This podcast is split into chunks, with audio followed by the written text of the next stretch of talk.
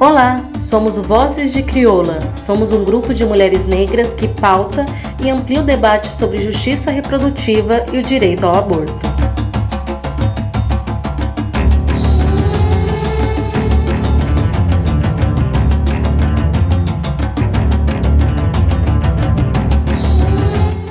Oi, pessoal! Estamos começando um novo episódio da série Vozes de Crioula Jovens Negras pela Justiça Reprodutiva e o Direito ao Aborto. Meu nome é Fabiana Pinto, eu sou graduanda de Saúde Coletiva, pesquisadora da Agenda Jovem Fiocruz e articuladora política do movimento Mulheres Negras Decidem. E hoje eu vou estar aqui com a Emanuele Oliveira e a Ariane Rodrigues falando sobre justiça reprodutiva. Antes de tudo, eu queria pedir para a Ariane e a Manu se apresentarem para a gente. Oi, pessoal, tudo bem? Sou Emanuele Oliveira, sou estudante de comunicação social do UFRJ, sou integrante do coletivo Agbara e também participo do projeto LPC, Liderança Popular Cidadã. Olá todo mundo, sou Ariane Rodrigues, sou jornalista, sou doula e terminei recentemente meu mestrado que fala sobre racismo obstétrico e ativismo de mulheres negras. Vozes de Crioula. Para além de protesto, queremos ser proposta. Em um momento político de muitas agitações, com ataques a inúmeros direitos já conquistados pela população, os direitos das mulheres não ficaria de fora, né? É, em especial os direitos sexuais e os direitos reprodutivos. Nas últimas semanas, nós presenciamos uma série de episódios que nos fazem refletir não apenas o quanto os nossos direitos estão em xeque nesse governo, mas também na sociedade brasileira como um todo. Talvez, em uma linha do tempo, a gente pode citar uma série de episódios que aconteceram desde o início da pandemia. Primeiro, com a divulgação da nota técnica do Ministério da Saúde, que tratava de direitos reprodutivos e da continuidade de prestação de serviços né, durante a pandemia de Covid-19. Foi uma nota técnica, inclusive, tardia, mas que o governo achou um absurdo e aí decidiu suspender essa nota que reiterava esse acesso a serviços de saúde sexual e reprodutiva, e não só isso, mas também exonerar vários membros da equipe técnica da coordenação de saúde das mulheres no governo. Para além disso, uma série de violações e episódios envolvendo morte de crianças negras e também de mães, né, mobilizaram a sociedade civil em todo o Brasil, que levou inclusive várias manifestações e um verdadeiro levante negro assim por cobranças de direitos ainda mais durante uma pandemia como foi o caso do João Pedro, no Rio de Janeiro, que tinha apenas 14 anos e foi baleado dentro de casa durante uma operação policial, ou o caso do Miguel Otávio, de 5 anos, que caiu do nono andar de um prédio de luxo em Recife por conta, enfim, da falta de cuidado da patroa da mãe, que no caso era doméstica. Mas aí o que, que todas essas coisas têm a ver com o tema do nosso podcast, né? Que é a justiça reprodutiva. Bom, eu já te explico. Aliás, eu não, a nossa convidada vai explicar. Então, acho que para dar esse pontapé nessa conversa, eu queria muito que a nossa convidada, que é a Ariane, ela explicasse um pouquinho mais para gente sobre o que, que é justiça reprodutiva. O que, que significa esse conceito, Ariane?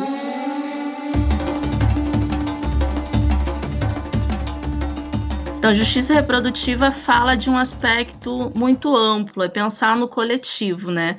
Quando a gente fala em, em direitos sexuais e reprodutivos, a gente pensa numa questão muito individual. Né? A pessoa tem direitos, conhece seus direitos e vai atrás dele. Quando a gente fala sobre justiça reprodutiva, é entender isso, que isso não funciona sozinho, isso funciona de maneira coletiva. Essa mulher primeiro precisa ter essa informação e precisa ter condições de, de acessar esse direito, né? Então, será que é, ela tem condições físicas de ter acesso a esse direito, aliás, condições econômicas, sociais e políticas de ter acesso a esse direito. Por exemplo, a mãe do, do menino Miguel, ela teve que trabalhar no meio de uma pandemia.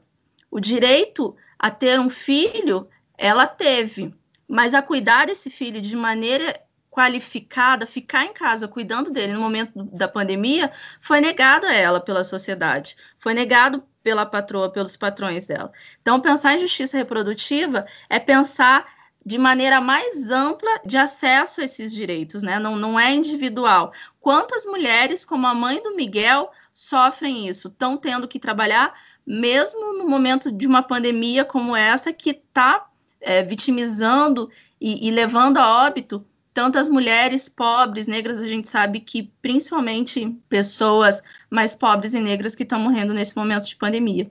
Então, quando a gente fala sobre justiça reprodutiva, é pensar exatamente a partir de recursos econômicos, sociais, políticos que envolvem a vida dessa mulher. Ela possa tomar as decisões sobre o corpo, sobre a sexualidade, sobre a reprodução dela, tendo uma maneira mais ampla, né? Levando em consideração que não é só um direito, não é só sobre a escolha dela de ser mãe nesse momento ou não, mas é que condições a sociedade dá para essa mulher para ela fazer essa escolha. Os outros direitos dela estão assegurados, é um conjunto de direitos, uma rede de direitos quando a gente está falando sobre justiça reprodutiva.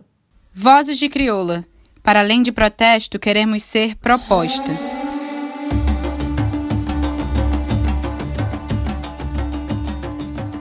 Muito bom, Ariane. O conceito de justiça reprodutiva é interessante porque ele traz justamente essa dimensão ampliada do que são os nossos direitos. E é muito bom você trazer esses exemplos do Brasil, assim como a Fabiana também trouxe, porque em tempos de pandemia, valores como esse que estamos discutindo estão sendo cada vez mais discriminados. Então, mulheres negras estão tendo seus direitos à cidadania negados. Então, quando falamos em justiça reprodutiva na pandemia, estamos falando também que as mulheres negras são as principais vítimas, devido à conjuntura que nós temos, racismo ambiental e até institucional legitimado pelo Estado. Então, é por isso que é necessário considerar a justiça reprodutiva como uma ferramenta de garantia à cidadania dessas mulheres. Então, as violências elas podem ir desde a obrigatoriedade de manter a gestação, que não desejam, desde a falta de acesso a recursos econômicos, é, sociais e políticos durante a gestação, e também no que falamos sobre a discussão das mortes das crianças negras, que a princípio parece não ter muita conexão para a gente, quando a gente vê assim à primeira vista, não entende a conexão que tem com o tema, mas tem tudo a ver. Então, uma vez que essas mulheres não têm esses direitos garantidos de exercer essa maternidade, a gente está falando justamente de justiça reprodutiva. Adorei, gente. Acho que é isso, é um conceito amplo, é um conceito abrangente. Eu acho que no Brasil, utilizar o conceito de justiça reprodutiva no Brasil é muito importante, porque é isso que a Ariane colocou muito bem, que a Manu colocou muito bem. São uma série de direitos violados e que nós sabemos quem são essas mulheres que são mais afetadas. Bom, e nesse momento de crise global causado pela pandemia de Covid-19, né? a garantia dos direitos das mulheres, o enfrentamento à violência doméstica, a continuidade de serviços de atendimento ao aborto legal e outros serviços de saúde sexual e saúde reprodutiva são essenciais. E aí, para poder ajudar, né, seguir ajudando a gente a pensar um pouco mais nesse cenário de ataques a direitos que nós estamos enfrentando nesse momento, e também a potencialidade do uso desse conceito, é, como a Fernanda Lopes coloca, conceito, potência, né? É, que é a justiça reprodutiva, eu vou voltar a bola para a Ariane. Eu sei que você entrevistou dezenas de ativistas negras do Rio de Janeiro, usando como referencial teórico, né, a justiça reprodutiva. E aí eu queria te perguntar é, como que esse conceito apareceu na fala dessas ativistas, dessas mulheres negras para você? Como é que foi isso? durante as entrevistas, né, na minha pesquisa, que eu encontrei, na verdade, foi o quanto esse conceito tá dentro do que essas mulheres estão discutindo, né? Então, Uh, eu falei sobre violência obstétrica e racismo, a relação disso, e todas as mulheres, por exemplo, citavam na violência obstétrica, quando se trata de mulheres negras, está relacionado ao racismo, mas o quanto tem outras questões que também estão nesse meio. E aí a justiça reprodutiva ajuda a pensar exatamente de que maneira essas condições acabam interferindo no processo de direitos é, das mulheres, né, que, que acabam sendo violados e, e essas mulheres acabam violentadas. Então é pensar assim, é, essa mulher tem condição, a vida dela permite que ela tome as melhores decisões, ela tem condição para isso, que não é só fazer o pré-natal, dando um, um, exemplo aqui que foi de uma mulher que eu encontrei em um projeto que eu participei. Ela estava grávida já de 30 semanas, ela falava que os patrões dela reclamavam quando ela ia fazer o pré-natal. Então, às vezes, ela preferia, ficava em dúvida, na verdade, se ela fazia, se ela ia fazer o pré-natal, porque ela estava preocupada com a gravidez, ou se ela ficava depois aguentando os patrões ficarem cobrando ela sobre essas horas que ela ficou fora. Ou mesmo a gente tem situações de mulheres que tem que pegar um transporte para ir fazer o pré-natal e não tem dinheiro para pegar esse transporte. Na semana passada, a gente teve, é, saiu no Instagram, no Twitter, de uma mulher negra que estava com pressão alta de 35 semanas e ela foi na unidade de saúde. A médica falou: converse com o teu obstetra para você ficar em casa. E o obstetra dela não quis dar um documento para que ela pudesse ficar em casa, para que ela entregasse no trabalho. Se ela faltasse no trabalho por conta de dor, por conta do que estava acontecendo ao longo da gravidez, isso seria descontado do salário dela. Nesse momento de pandemia, uma situação extremamente complicada. Então, pensar na justiça reprodutiva é pensar o que está faltando para que essas mulheres acessem de maneira efetiva, consigam cuidar da sua gravidez, cuidar da sua sexualidade, da sua reprodução de maneira efetiva. E aí o racismo perpassa muito por isso, né? Tanto é que o conceito de justiça reprodutiva foi criado por mulheres afro-americanas em 1994, reconhecendo o quanto isso é interseccional. Quando a gente fala sobre saúde reprodutiva, sexual e reprodutiva, a gente não está falando só de gênero, a gente está falando também de raça, a gente também está falando de classe, né? Então, compreender esse cenário todo é fazer justiça reprodutiva, é fazer valer os direitos dessas mulheres. E foi isso que eu acabei encontrando com as ativistas que eu entrevistei, né, que eu chamo de interlocutoras. Todas as minhas interlocutoras falavam isso, que elas lutavam para que todas as mulheres tivessem seus direitos garantidos, o acesso e pudessem usufruir desses direitos.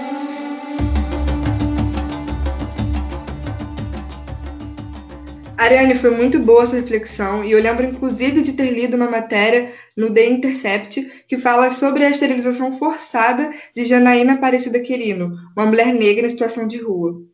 Após o pedido do promotor, Janaína passou pela operação de laqueadura. Para quem não sabe, laqueadura é um processo de ligadura de trompas que deixa a mulher estéril.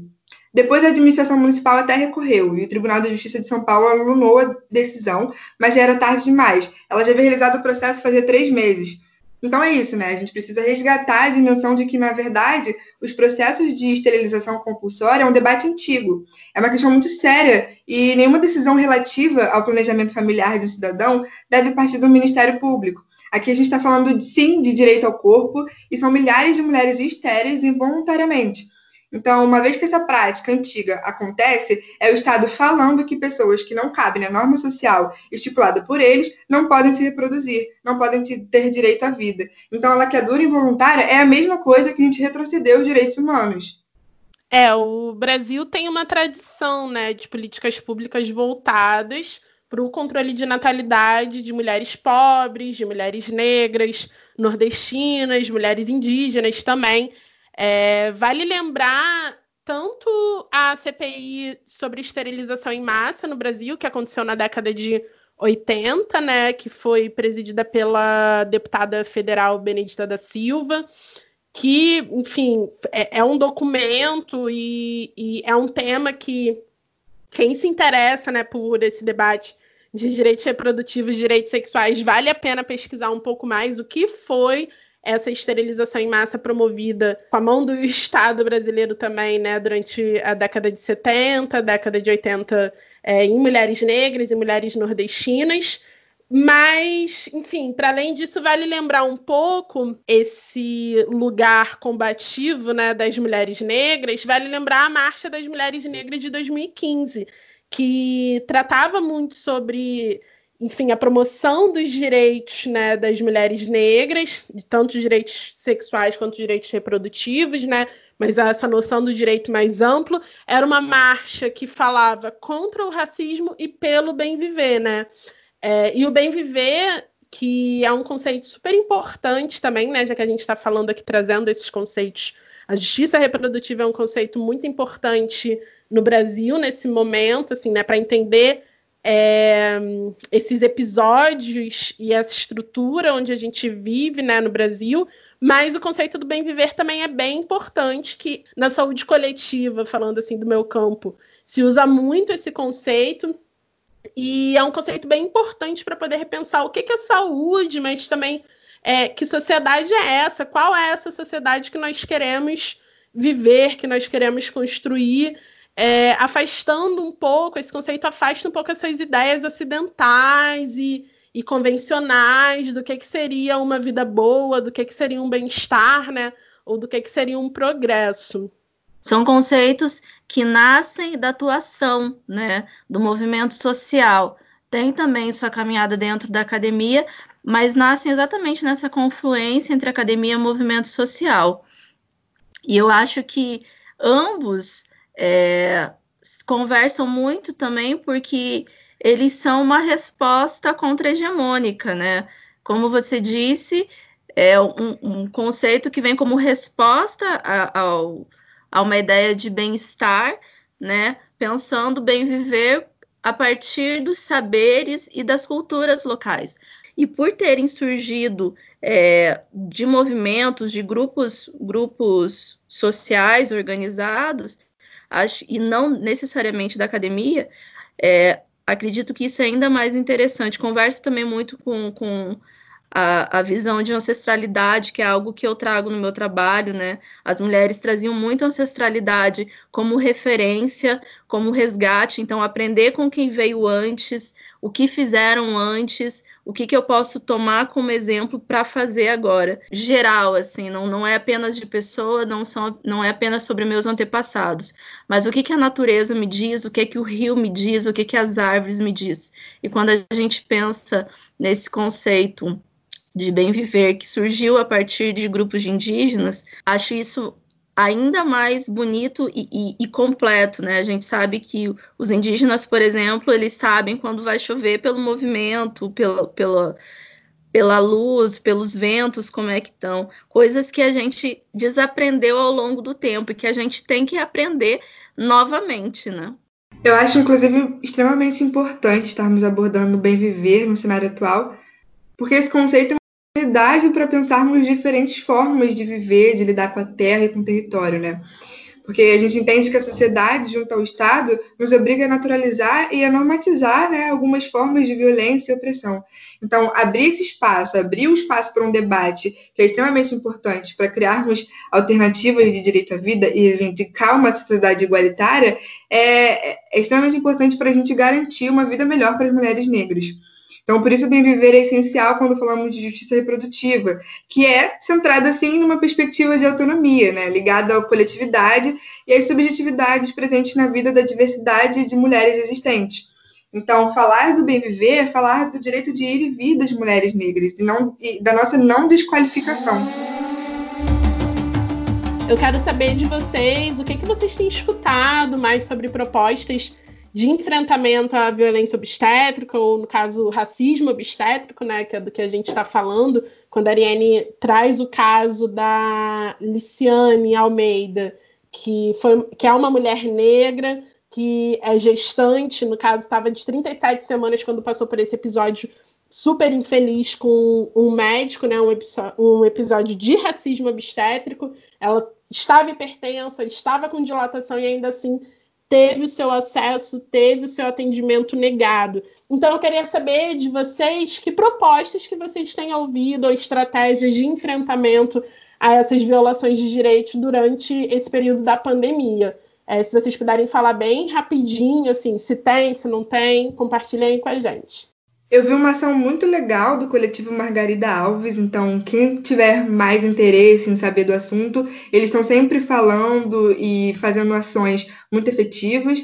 Então eles lançaram um guia de defesa popular de justiça reprodutiva, mapeando né, alguns instrumentos jurídicos disponíveis, oferecendo um caminho institucional para denunciar essas violações e reparar esses danos, sugerindo também formas de organização. Então vale dar uma olhadinha, pesquisar o coletivo que é muito interessante.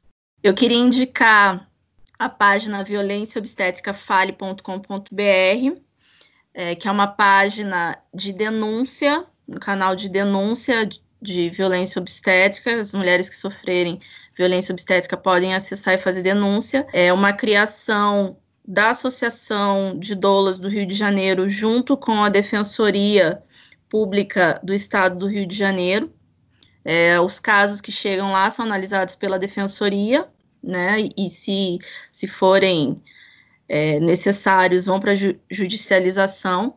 Eles também têm na página, também tem uma cartilha que fala sobre gestação, parto e puerpério, explicando o que é violência obstétrica, é, a, qual a ligação com o racismo. É, acho bem interessante. Há vários grupos também, é, quem puder acessar Instagram, é, alguns coletivos de doulas, é, parteiras, tem reuniões mensais, geralmente, onde elas discutem tudo gratuitamente, os diferentes momentos da gestação, preparação para o parto, tudo isso. Acho que é bem interessante. E aí, por fim, comentar um pouquinho mais, acho que a Fabiana já falou super bem sobre isso, sobre racismo obstétrico, mas é algo que eu trouxe na, na discussão né, da, da minha dissertação. É importante quando a gente fala sobre violência obstétrica e racismo, a violência obstétrica sobre corpos negros, é importante que a gente fale sobre racismo obstétrico, é importante reconhecer que não é apenas uma violência, mas é também uma desumanização que está atravessada por séculos, é, que as pessoas continuam ainda sendo racistas e cruéis das piores formas, nos piores momentos, né? O parto, nascer, que deveria ser um momento de alegria, muitas vezes acaba marcado somente pela violência. E aí a indicação que a gente faz, já tem algumas autoras falando sobre isso, é que a gente fale racismo obstétrico para não apagar é, que isso também é racismo, não é apenas violência. Muito bom, gente. Eu também quero indicar um perfil que é o Justiça Reprodutiva no Instagram.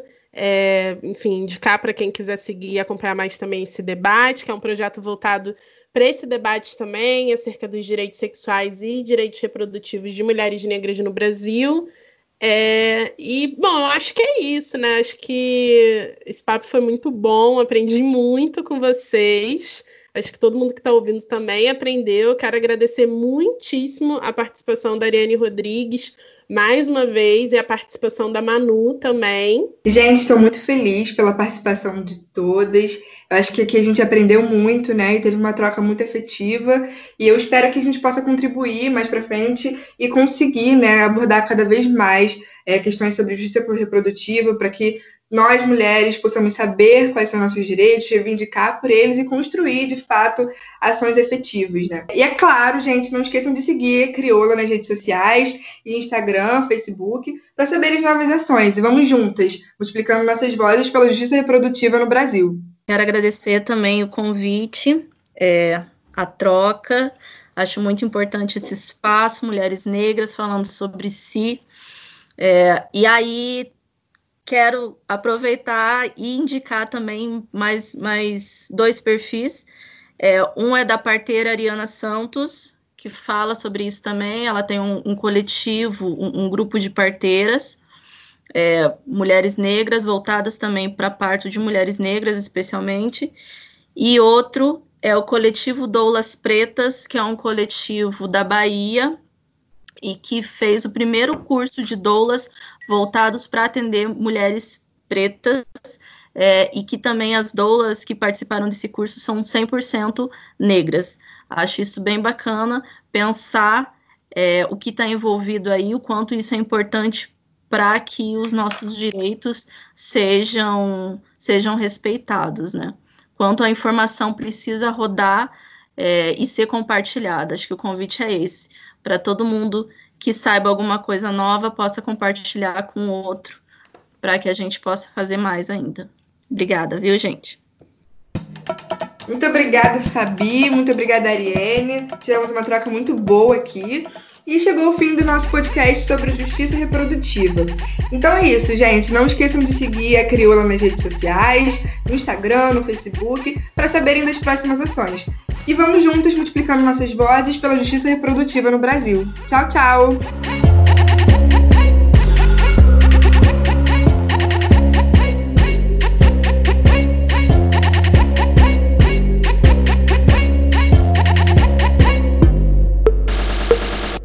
Podcast Vozes de Crioula é uma produção da ONG Crioula com o apoio do Fundo Global para Mulheres. A pós-produção é da Casa dos Três Gatos.